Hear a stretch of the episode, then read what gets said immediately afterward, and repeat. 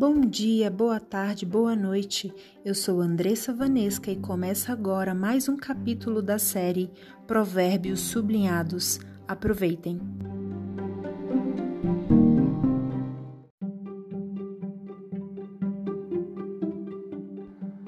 Provérbios 19. É melhor ser pobre e honesto do que mentiroso e tolo. Agir sem pensar não é bom. Quem se apressa erra o caminho. A falta de juízo é o que faz a pessoa cair na desgraça. No entanto, ela põe a culpa em Deus, o Senhor. Os ricos arranjam muitos amigos, mas o pobre não consegue nem conservar os poucos que tem. A falsa testemunha não poderá escapar do castigo. Todos procuram agradar as pessoas importantes. Todos querem ser amigos de quem dá presentes. Se o pobre é desprezado até pelos seus próprios irmãos, não é de admirar que os seus amigos se afastem dele. Ele se cansa de procurar os amigos, mas eles não se importam com ele. Quem procura ter sabedoria ama a sua vida, e quem age com inteligência encontra a felicidade. A falsa testemunha é castigada e certamente será condenada à morte. Não é bom que os tolos vivam no luxo, nem que os escravos governem os príncipes. A pessoa sensata controla o seu gênio, e a sua grandeza é perdoar quem a ofende. A raiva do rei é como o rugido de um leão, mas a sua bondade é como orvalho sobre as plantas. Um filho sem juízo pode levar o pai à desgraça. Uma esposa que vive resmungando é como água que pinga sem parar. Um homem pode herdar dos seus pais casa e dinheiro, mas só Deus pode dar uma esposa sensata. Quem é preguiçoso e dorminhoco acabará passando fome. Quem obedece às leis de Deus vive mais. Quem despreza os seus ensinamentos morrerá. Ser bondoso com os pobres é emprestar ao Senhor, e ele nos devolve o bem que fazemos. Corrija os seus filhos enquanto eles têm idade para aprender, mas não os mate de pancadas. Deixe que a pessoa de mau gênio sofra as consequências disso, pois, se você ajudar uma vez, terá de ajudar de novo. Ouça os conselhos e esteja pronto para aprender. Assim, um dia você será sábio. As pessoas fazem muitos planos, mas quem decide é Deus, o Senhor. O que se espera de uma pessoa é que seja fiel. É melhor ser pobre do que mentiroso. Quem teme o Senhor terá uma vida longa, feliz e tranquila. Existe gente que tem preguiça até de pôr a comida na própria boca. Os orgulhosos devem ser castigados, para que as pessoas simples aprendam uma lição de humildade. Quem é sábio aprende quando é corrigido. Quem maltrata o seu pai ou toca sua mãe de casa não tem vergonha e não presta. Filho, se você parar de aprender, logo esquecerá o que sabe. A testemunha de mau caráter zomba da justiça. Os maus têm fome de fazer o mal. Mais cedo ou mais tarde, quem zomba dos outros será julgado, e quem não tem juízo será castigado.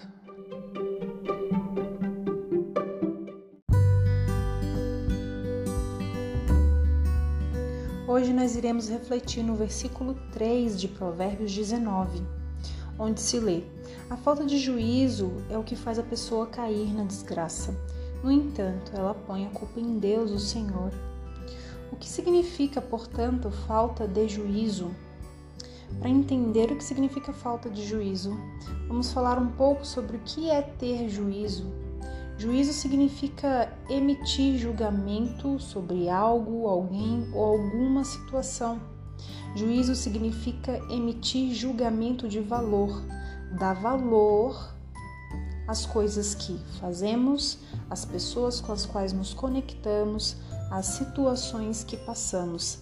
Dar valor, emitir valor, ou seja, julgar se é bom ou se é ruim julgar se nos serve ou se não nos serve, se é para nós ou se não é para nós, se aquela situação é para nós ou não, se é para nos conectarmos ou não com determinadas pessoas. Ou seja, juízo é a capacidade de emitir julgamento de valor, se é bom ou ruim para nós. Falta de juízo, portanto, significa a incapacidade de emitir tal julgamento, a incapacidade de avaliar se algo, alguém ou determinada situação é boa ou ruim para nós. A falta de juízo está bastante ligada a falta de sabedoria, ou seja, onde não há juízo, não há sabedoria. Nos primeiros provérbios falamos bastante sobre o que é sabedoria, quais são as recompensas da sabedoria e quais são as características de uma pessoa sábia. Apenas recapitulando, sabedoria significa receber de Deus de maneira personalizada conhecimento prático para determinada situação em nossa vida, para determinada conexão com pessoas, com relacionamentos em nossas vidas. Ou seja, sabedoria significa alinhar-se com Deus, pedir para Deus orientação acerca de determinada coisa ou pessoa que esteja em nossa vida ou situação que esteja acontecendo conosco. É pedir orientação de Deus, estar disposto a ouvir a voz de Deus e receber então esse conhecimento prático, ou seja, um conhecimento que vai te mostrar exatamente o que é e como proceder naquela relação ou naquela situação. A falta de sabedoria, então, é não se alinhar com Deus e não receber esta orientação prática, esse conhecimento prático acerca das pessoas e situações em nossas vidas. A partir daí, estamos totalmente limitados à nossa própria capacidade de emitir juízo, que não é uma capacidade perfeita porque não compreendemos completamente todas as pessoas e situações. Como diz em 1 Coríntios, vemos como que num buraco de fechadura, vemos em parte, vemos em parte, portanto, precisamos da visão de Deus para conseguir enxergar o todo à nossa volta e então emitir um juízo melhor. Como diz nesse versículo, a falta de juízo é o que faz a pessoa cair na desgraça a falta de sabedoria, a falta de um conhecimento prático recebido diretamente de Deus faz a pessoa cair nas armadilhas de seu próprio julgamento e, portanto, fazer péssimas escolhas. Isto é, a pessoa que não tem juízo, ela cai na desgraça. Em outras palavras, ela cai numa situação de infelicidade, de desfavor ou até mesmo de um acontecimento indesejado.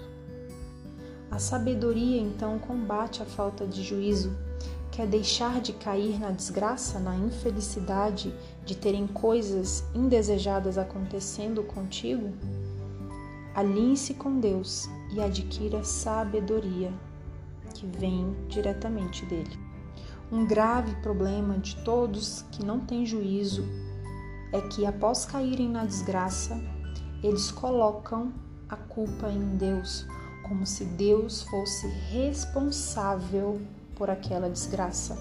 Culpa significa responsabilidade, ou seja, após tomarem escolhas afastadas de Deus, sem sabedoria, sem direcionamento de Deus, Aquele que não tem juízo ainda coloca a culpa, a responsabilidade de suas escolhas e ações em Deus, como se Deus fosse culpado daquela colheita. A verdade é que Deus nos deu livre-arbítrio, ou seja, uma vontade livre, uma vontade livre para fazer escolhas. Lá em Gênesis 2,16 fala que Deus disse ao homem: Você pode comer de toda árvore que há no jardim, menos da árvore do conhecimento do bem e do mal. Naquele momento, Deus deixou uma ordem, uma orientação, mas cabia ao homem escolher entre obedecer e desobedecer e, consequentemente, colher o fruto da obediência ou da desobediência. Neste caso, o homem desobedeceu. Em Deuteronômio 30:19, Deus orienta Moisés a deixar algumas possibilidades diante de seu povo. E quais eram essas possibilidades? O seu povo, o povo de Deus, poderia escolher entre o bem e o mal, entre a vida e a morte, entre a bênção e a maldição. E Deus continua: escolham, portanto, a vida para que vocês e os seus descendentes vivam muitos anos. A orientação para escolher a vida e receber essa vida era obedecerem aos mandamentos do Senhor. Em outras palavras, era fazer a vontade de Deus, era amarem a Deus e andarem no caminho de Deus. Portanto, sempre teremos escolhas diante de nós. Costumo dizer que ao final de um corredor sempre haverá uma bifurcação. Sempre teremos de escolher entre direita e esquerda. Sempre teremos de fazer escolhas. E como a palavra de Deus orienta, é bom que essa escolha seja orientada, direcionada pelo próprio Deus, pela sabedoria que vem de Deus, quando e apenas quando nos conectamos com Ele. Então, depois de feita uma escolha e, consequentemente, feita uma ação, porque toda escolha desencadeia uma ação correspondente, não adianta colocarmos culpa em Deus, especialmente se escolhemos mal e agimos mal, vamos colher o mal. Em Gálatas 6,7 diz: O que o homem semear, isso também colherá. Normalmente nos debruçamos muito sobre essa passagem, sobre a lei do plantio e da colheita. Contudo, lá no início deste mesmo versículo diz: De Deus não se zomba. O que o homem semear, isso também colherá. Em outras palavras, de Deus não se debocha, de Deus não se brinca. Aquilo que o homem plantar, ele vai colher. Nós podemos tomar toda sorte de escolhas afastados de Deus, mas de Deus não se zomba aquilo que plantarmos, vamos colher. Então, como diz lá em Deuteronômio 30, por que não escolher a vida? por que não nos alinharmos com Deus e escolher a sabedoria que vem diretamente dele para que façamos plantios cada vez melhores e, consequentemente, colhamos cada vez mais e melhor segundo a vontade de Deus. Deus não é culpado pelas suas escolhas afastadas dele. Você tem livre arbítrio é livre na sua vontade. Você pode escolher entre vida e morte, entre bênção e maldição, entre obedecer a Deus ou desobedecer a Deus, assim como foi no Éden. A escolha é sua e a culpa, portanto, a responsabilidade das suas escolhas ruins não é de Deus. Definitivamente não é de Deus a falta de autorresponsabilidade não ajuda, não é remédio, não é tratamento para falta de juízo. Ou seja, quando você não se responsabiliza pelas suas ações, você continua sendo uma pessoa sem juízo. O tratamento para aquele que tem falta de juízo é a conexão com Deus, é a sabedoria que vem diretamente de Deus é receber o direcionamento sobre quais pessoas me conectar, sobre quais situações resolver e como resolver. Tudo vem de Deus. Quando nos conectamos com Ele, recebemos diretamente dele todas essas orientações. E claro, ao nos aproximarmos de Deus, precisamos nos aproximar com o coração humilde, Precisamos nos aproximar com o coração arrependido pela falta de juízo, pelas péssimas escolhas e, consequentemente, pelas péssimas ações. Precisamos nos aproximar arrependidos e pedir perdão por esses pecados, ressaltando aqui que pecado significa errar o alvo. Portanto, escolher mal é pecado. Isso porque quando escolhemos mal, escolhemos longe de Deus, erramos o alvo. Portanto, arrepender-se, pedir perdão e pedir a ajuda de Deus para resolver estas questões, para melhor escolher, para melhor agir, é o melhor a se fazer. E claro, esse movimento também só é possível quando eu tomo consciência de que a responsabilidade pela vida que eu levo é minha. É uma autorresponsabilidade, quando, portanto, deixo de me vitimizar e deixo de culpar terceiros pelas coisas que acontecem na minha vida, seja as pessoas próximas de mim, seja culpar a essas pessoas, seja culpar Deus quando eu mesma me torno responsável pelas minhas escolhas e ações, me torno uma pessoa autorresponsável. E então estou pronta para colher os frutos de uma pessoa que tem as rédeas de sua própria vida alinhada, conjuntamente, caminhando junto com Deus. Que tipo de escolhas você tem feito são escolhas de uma pessoa que tem juízo ou são escolhas de uma pessoa que não tem juízo? E quem você tem responsabilizado pelos frutos dessas escolhas? Tem responsabilizado a si mesmo ou tem responsabilizado a Deus, tem culpado a Deus?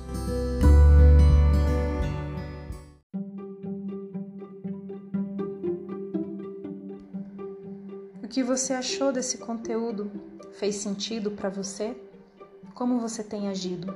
Como uma pessoa sem juízo ou como uma pessoa sábia? Como uma pessoa que vive próxima de Deus ou como uma pessoa que vive afastada de Deus? Como uma pessoa que toma suas próprias escolhas e age sem a orientação de Deus? Ou como uma pessoa que recebe a sabedoria diretamente do Pai para suas escolhas e ações. Escolha hoje a vida e não a maldição.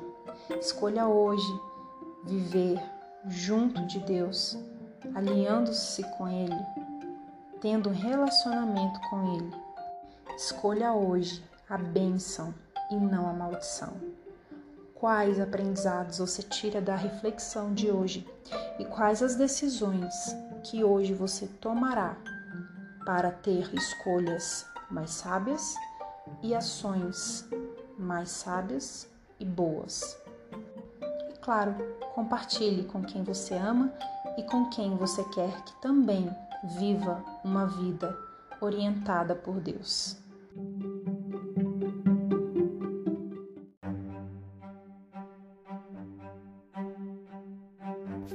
Você acabou de ouvir Provérbios Sublinhados. Caso queira, siga-me no Instagram, arroba Andressa Vanesca, Vanesca com W-A-N-N-E-S-K-A. Fiquem bem.